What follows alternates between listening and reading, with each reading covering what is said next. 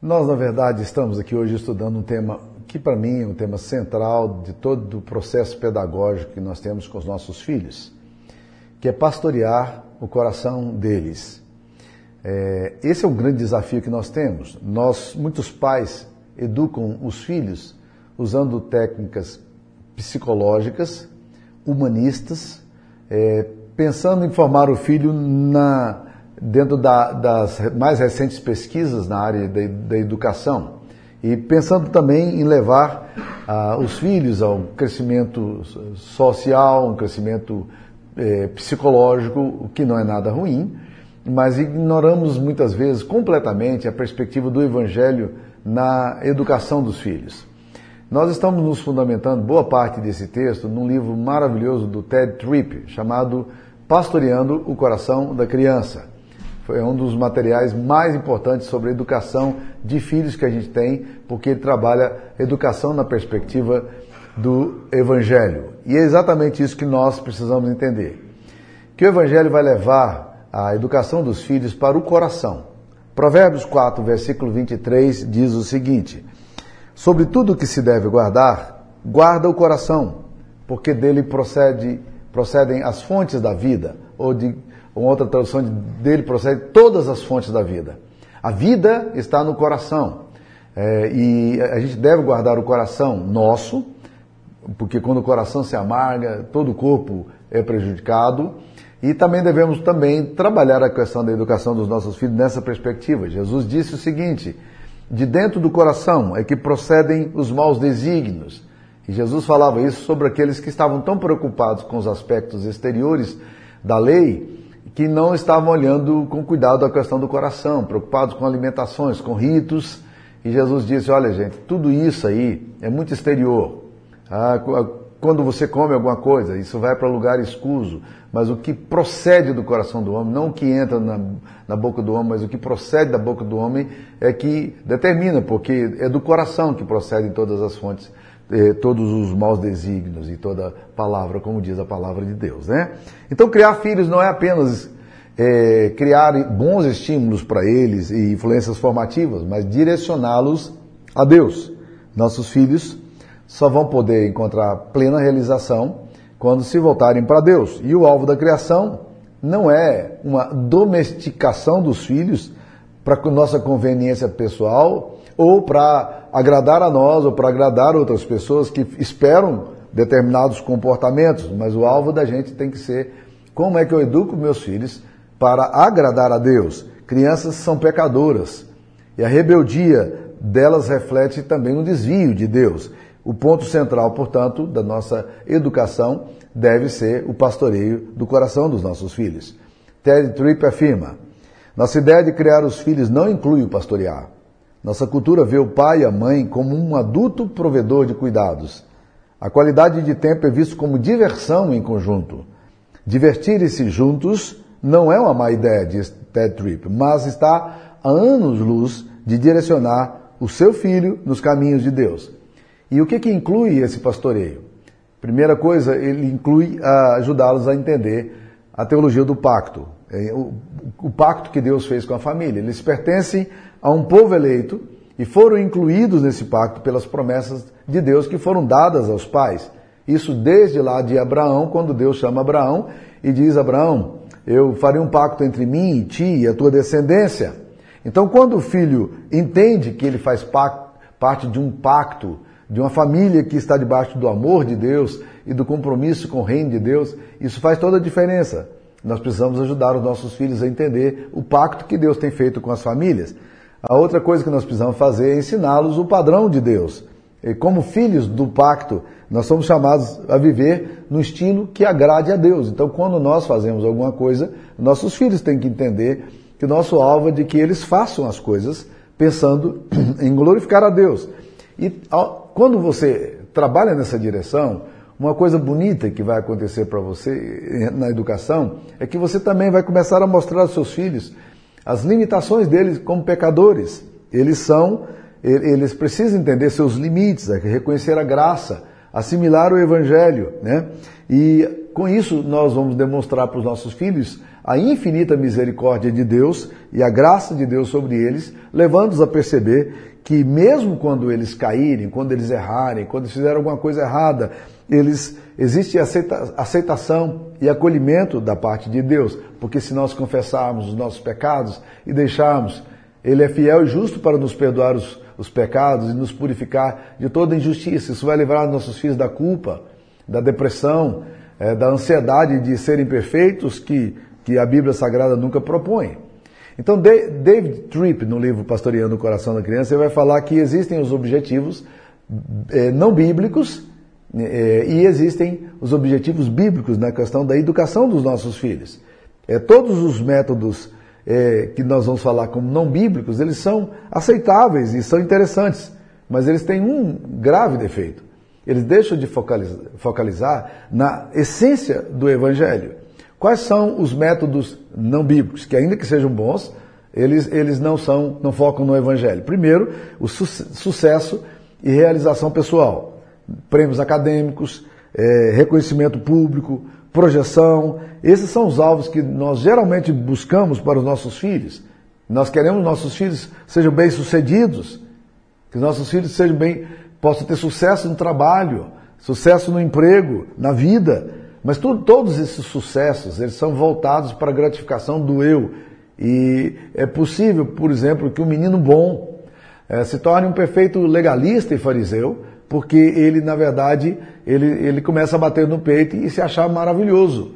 E isso não é a essência do Evangelho. Então, nós muitas vezes ensinamos nossos filhos, nós queremos para os nossos filhos, nós projetamos nossos filhos sucesso e realização pessoal. Mas isso não é um método bíblico, isso não ensina os nossos filhos a amarem a Deus. Outra coisa, nós muitas vezes projetamos nossos filhos eh, as habilidades eh, pessoais. Nós damos para os nossos filhos cursos, eh, aulas especiais, músicas, mas qual é a motivação ao fazermos isso? Muitas vezes, na verdade, a gente está fazendo isso baseado no orgulho da família. A família quer que os filhos sejam bem-sucedidos. Há um tempo atrás, uma mãe crente que ama o Senhor Jesus me procurou dizendo: Pastor, eu estou tirando o meu filho da escola, de uma escola evangélica e levando para outra escola, porque essa escola tem um nível melhor de educação.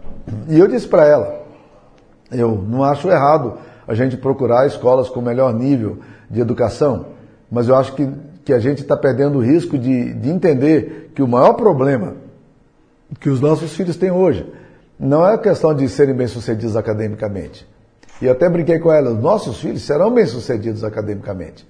Eles têm uma série de estímulos na igreja, na sociedade, no ambiente que vivem, que vai ajudá-los a crescer. Nossos filhos, na maioria das vezes, estão tá estudando inglês, tá fazendo viagens. Esses meninos têm uma performance muito boa, mas nós temos que lembrar que o grande desafio que nós temos é o desafio do coração. Né? Então, trabalhar a alma dos nossos filhos, não é a questão de, só de, de habilidades pessoais. Uma outra método, outra linha de pensamento humanista, psicológica, é boa, mas também ela, ela não, não leva para o evangelho, é que nós queremos para os nossos filhos que eles sejam ajustados psicologicamente. Então, pais frágeis emocionalmente buscam construir a autoimagem dos filhos. E aí a gente quer reforçar a autoestima, quer dizer como eles são bonitos, como eles são importantes, como eles são príncipes, né? E, mas muitas vezes nós não ensinamos os nossos filhos é, a, a, como cuidar dos outros, como estimar os outros também. A autoestima é boa, mas precisa, precisamos também estimar as outras pessoas, né? Ah, um, agora, um, um dos grandes riscos que nós temos é de criarmos nós achávamos que a educação nossa, o objetivo dela é criar é, crianças bem comportadas. Aí você vai dizer, Ué, pastor, nós, não temos que criar crianças bem comportadas? Sim, mais uma vez, né? O controle de comportamento, essa linha behaviorista de fazer as coisas para que os nossos filhos agradem outras pessoas, né? É, pode ser uma armadilha. Por quê? Porque às vezes a gente não está é, preocupado em como é que vai o coração. Se a, a, a, direção do método é a recompensa, o coração é treinado apenas para buscar recompensa, é, apreciação, é, o reconhecimento, a aclamação, os aplausos, né? E os filhos, dessa forma, eles entendem E que o que, que os pais esperam deles? Eles esperam que os filhos sejam bem comportados. E eles começam então a manipular os pais, emitindo os comportamentos que os pais desejam. Mas o coração deles não é tocado. Eles não entraram na dimensão de compreender, compreender o que, que eles precisam fazer. E alguns dos nossos filhos se tornam manipuladores sórdidos. Então eles constroem um comportamento de fariseu, de bons religiosos, e eles usam a técnica comportamental com reforço negativo e positivo, eles aprendem essa coisa, onde a base se torna a cobiça, a autopromoção, mas isso não transforma o coração. Então, quando nós voltamos para o Evangelho, nós aprendemos que o que importa não é o que os outros pensam de nós, mas quando voltamos para o Evangelho, o mais interessante é o que é que Deus pensa de nós e como é que nós vamos ser tocados no coração. Mas há ainda uma outra, uma outra técnica, uma, uma outra abordagem que nós fazemos, que é uma abordagem perigosa também. Sabe qual é? Que nós educamos nossos filhos para serem salvos. A nossa preocupação é, é a alma deles. E parece que o único alvo que, que nós temos para os nossos filhos é que eles se livrem do inferno. E óbvio que nós queremos que nossos filhos sejam salvos pela graça de Deus, mas nós também precisamos ensinar os nossos filhos a confiar em Deus, não apenas para fugir do inferno, mas para o dia a dia, para as decisões que eles tomam, para os rumos, para, para os comportamentos que eles emitem, para eles lidarem com as suas emoções, com iras, com mágoas, com perdas, aprendendo que arrependimento e fé são os caminhos do Evangelho. E nós precisamos fazer isso aí. Então, quais seriam os objetivos bíblicos que nós temos na questão da educação? Quando nós olhamos para as Escrituras Sagradas, nós conseguimos perceber que o foco da educação se encontra na, na vida cristã. Então, qual é o primeiro foco? O primeiro foco seria livrar os nossos filhos da influência pagã. E isso é muito importante. Há um texto nas Escrituras Sagradas, em Juízes capítulo 22, que é um texto muito interessante. O povo de Deus é, tinha saído, estava entrando na terra do Egito, e aí duas tribos e meia resolveram ficar antes de entrar na terra. Eles ficaram daquém do, do, do, de Canaã. E ali eles ficaram, a tribo de Gade, de Rubens e a meia tribo de Manassés, eles ficaram ali, naquele lugar. E o povo de Deus foi adiante. Depois de um determinado tempo, aqueles que ficaram construíram, a Bíblia diz que eles construíram um altar grande e vistoso. E o povo que tinha ido lá, a, a sede da adoração, onde ficava a arca do Senhor, é, estava toda colocada onde? Estava, estava toda colocada em Siló, ou Siló. E ali, quando a, o culto era centralizado naquele lugar ali, quando eles perceberam que essas duas tribos e meio tinham feito um altar, eles se foram para lá e disseram: O que é que vocês estão fazendo? Vocês estão criando um novo culto? Vocês estão criando um novo Deus? Vocês estão adorando em outro lugar? E a resposta dos pais foi uma resposta muito convincente. Eles disseram: Não, nós, somos, nós adoramos o mesmo Deus, mas nós fizemos esse altar aqui é, não para sacrifícios e holocaustos, mas nós fizemos esse altar aqui como um memorial. Por quê? Porque os nossos filhos, mais tarde, podem, podem pensar: não, o Deus deles não tem nada a ver com o nosso Deus. E também os vossos filhos podem começar a dizer: não, eles estão para lá e eles não estão vinculados ao Deus daqui. Então, por causa disso, nós fizemos um altar para que eles se lembrassem que nós somos do mesmo Deus, do mesmo pacto. Olha que coisa interessante. Eles foram para a cultura cananita, onde entidades é, idolátricas existiam para todos os lados. Eles queriam preservar o coração dos filhos focado em Deus. É a mesma coisa, é, se isso está registrado em Josué 22, 10, você logo em seguida vai encontrar em, em Josué 24, é, Josué chegando do povo dizendo, olha, vocês precisam escolher a quem vocês querem servir. Se vocês querem servir os deuses dos egípcios, se vocês querem servir os deuses dos amorreus, ou querem servir o Deus de Israel, né? E Josué já se adianta e diz assim: Eu e minha casa serviremos ao Senhor. Eu e minha casa vamos com Deus. Nossos filhos vão crescer nisso aqui, a minha família vai crescer também nisso aqui. E aí os, o povo de Deus disse a Josué: Não, nós também seguiremos a Deus. Nós vamos servir também o mesmo Deus, né? Então nós precisamos preocupar muito nessa questão de como livrar os nossos filhos da influência pagã. Os seus filhos recebem uma quantidade imensa de ensino humanista, de ensino de, de ciência pagã, a, a, base, por exemplo, da biologia, toda fundamentada é, na geração espontânea, que nega a existência de um Deus criador e inteligente por detrás, nega o design inteligente, a, as filosofias que os seus filhos ouvem, são filosofias existencialistas, epicuristas, que falam do prazer imediato, de que você precisa ser feliz e é isso que importa. É, e quando o Evangelho diz, não, o alvo nosso não é a felicidade, a santidade, porque a gente entende que a única forma de sermos felizes é sermos santos na presença de Deus. Mas os seus filhos estão ouvindo constantemente a mesma coisa. Quando você vai para o campo, pro campo da, da história, seus filhos são bombardeados com um pensamento marxista que fala, que fala da, da, da, de que não existe um Deus por detrás, o materialismo dialético é que está por detrás de todas as coisas. Então seus filhos são bombardeados nas universidades, nas escolas, na filosofia, no ensino médio. Eles são constantemente bombardeados com tudo isso aí. E como é que nós vamos fazer para livrar os nossos filhos da influência pagã? Uns dias atrás, há um tempo atrás, uma, uma mãe me procurou, ela estava numa escola, que não é uma escola, é uma escola secular, e ela me mostrou o material da escola. E no material da escola é, havia o conceito de família, todo o conceito de família na, naquele material da, daquela escola era de um pai com um pai e uma mãe uma mulher com uma mulher formando uma família e um, um homem com um homem formando uma família. Ou seja, é, é, é, todo ele trabalhando nessa questão da ideologia do gênero. E os seus filhos são bombardeados com isso. Então, um primeiro alvo nosso é ajudar os nossos filhos a se livrar da influência pagã. E a minha pergunta é: será que nós realmente estamos conseguindo vitória nessa área? Será que nós estamos conseguindo imprimir os conceitos cristãos sem sermos pessoas preconceituosas, sem sermos pessoas legalistas e moralistas, mas pessoas que possuem valores claros das escrituras sagradas e nós incutimos esses valores dos nossos filhos. A segunda coisa, não apenas para livrar os nossos filhos da influência pagã, mas também nós precisamos lutar para gerar conceitos do Evangelho nos corações dos nossos filhos. O que, que significa isso? Nós precisamos relacionar as atitudes dos nossos filhos a Deus. Normalmente nós nós é, trabalhamos no comportamento, na disciplina, essas coisas todas, para que os filhos sejam é, aplaudidos socialmente, para que eles sejam bons meninos. Mas o alvo nosso não é só isso, não. O alvo nosso é levar os nossos filhos a Deus. É, como nós podemos trazer o Evangelho para o coração dos nossos filhos?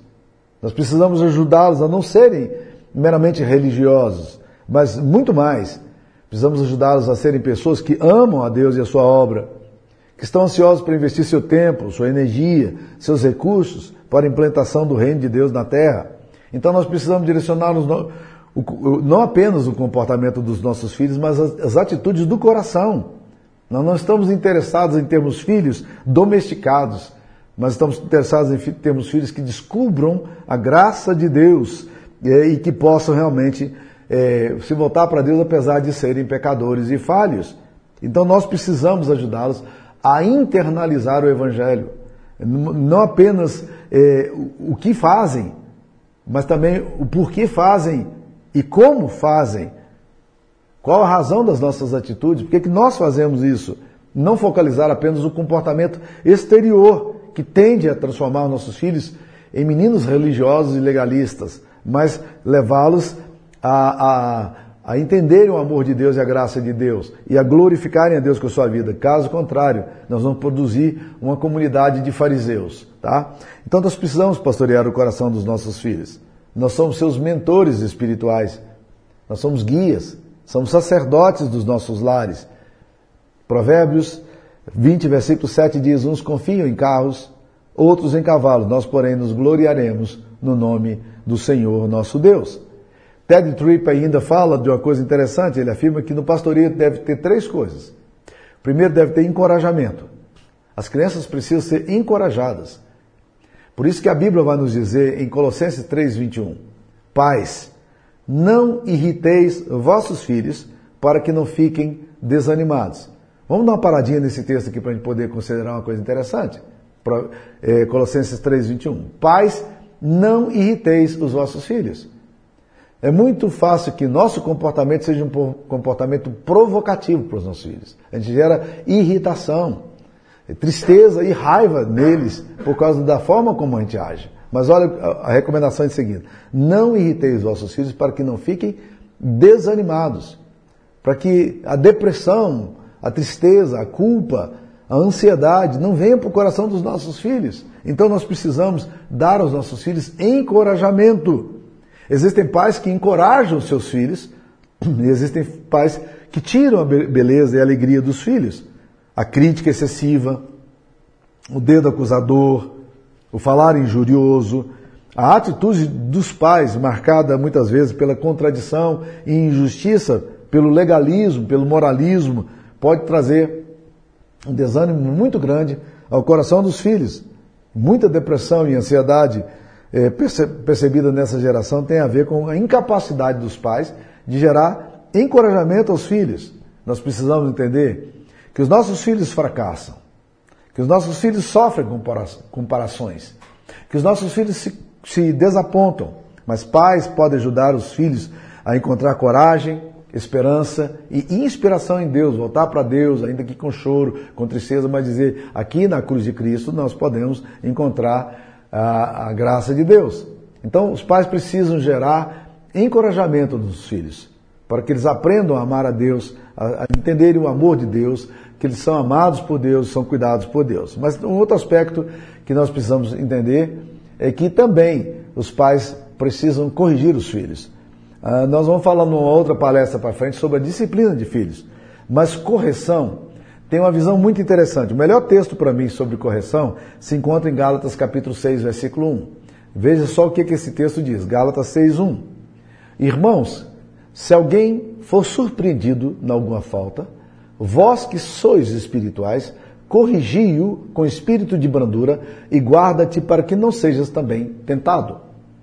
A, a expressão é, corrigi-o com espírito de brandura, correção ali é literalmente colocar o osso no lugar. Já viram fratura que acontece? Principalmente quando tem fraturas expostas, você leva para o médico e aquele osso está horrível, a, é, a, visão que você tem é péssima, e o médico vai ali e ele diz, ok, nós precisamos colocar esse osso no lugar. E aí é um processo muito dolorido, porque ele vai colocar aquele osso no lugar e ajeitar as coisas onde devem estar. Ele coloca no lugar. Então o texto está falando: vós, se alguém for surpreendido em alguma falta, vocês que são espirituais, corrijam com espírito de brandura. Por quê? Porque a correção tem que ser acompanhada com brandura. Porque é difícil o processo. E nós precisamos, nessa correção, nós precisamos de repreensão, nós precisamos de apelo para que eles voltem para Deus, nós precisamos de instrução, por que, que nós estamos dando a repreensão, nós precisamos de oração, por que, que nós oramos com os nossos filhos, mesmo quando nós os repreendemos, para que eles entendam que o Evangelho que está em, em foco aqui. Então nós precisamos pensar assim. Veja como é desafiador esse processo todo de pastorear o coração dos nossos filhos. Eu quero contar uma experiência que eu tive na minha casa na educação dos meus filhos. Quando meu filho eh, fez 13 anos de idade, ele começou a ter algumas reações de rebeldia próprias da, da fase dele. Nunca foram filhos complicados, nunca foram filhos problemáticos. Graças a Deus, Deus nos deu eh, dois filhos maravilhosos. Né? E o meu filho, com 13 anos de idade, sendo influenciado pela escola, ele começou também a emitir alguns comportamentos, que, aquela coisa de quer ser popular, quer ser amado, é natural que isso aconteça, todos nós passamos por isso aí, né? E um dia meu filho fez alguma coisa que nos desagradou muito e nós então fomos repreendê-lo. E eu cheguei durão para o meu filho e falei com ele com muita dureza, disse, olha, você vai ser disciplinado agora, você vai para o seu quarto, é, uma semana sem televisão, é, você também não vai ter acesso a, a nada. Nós o proibimos, nós, eu, eu impus a disciplina muito forte para ele por causa do pecado dele e a minha esposa estava me vendo disciplinar e olhando para mim.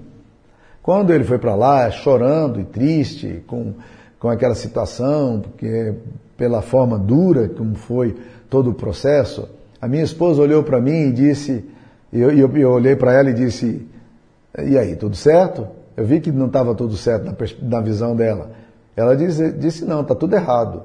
Como tudo errado? Não, você fez tudo errado. Como eu fiz tudo errado? Ele, esse menino precisava de um puxão de orelha. Ele precisava ser disciplinado. Ele disse, é, mas ele admitiu que ele errou. De que, que diz a Bíblia? Aquele que confessa e deixa, alcança a misericórdia. Você só deu disciplina. Você não deu perdão para ele. Você não o perdoou. E aí eu me senti muito mal. Aí eu subi envergonhado, fui conversar com ele, ele estava chorando, e eu disse para ele, filhão, é o seguinte, você, é, você errou diante de Deus, e o que você fez foi errado diante do Pai, mas o papai também erra.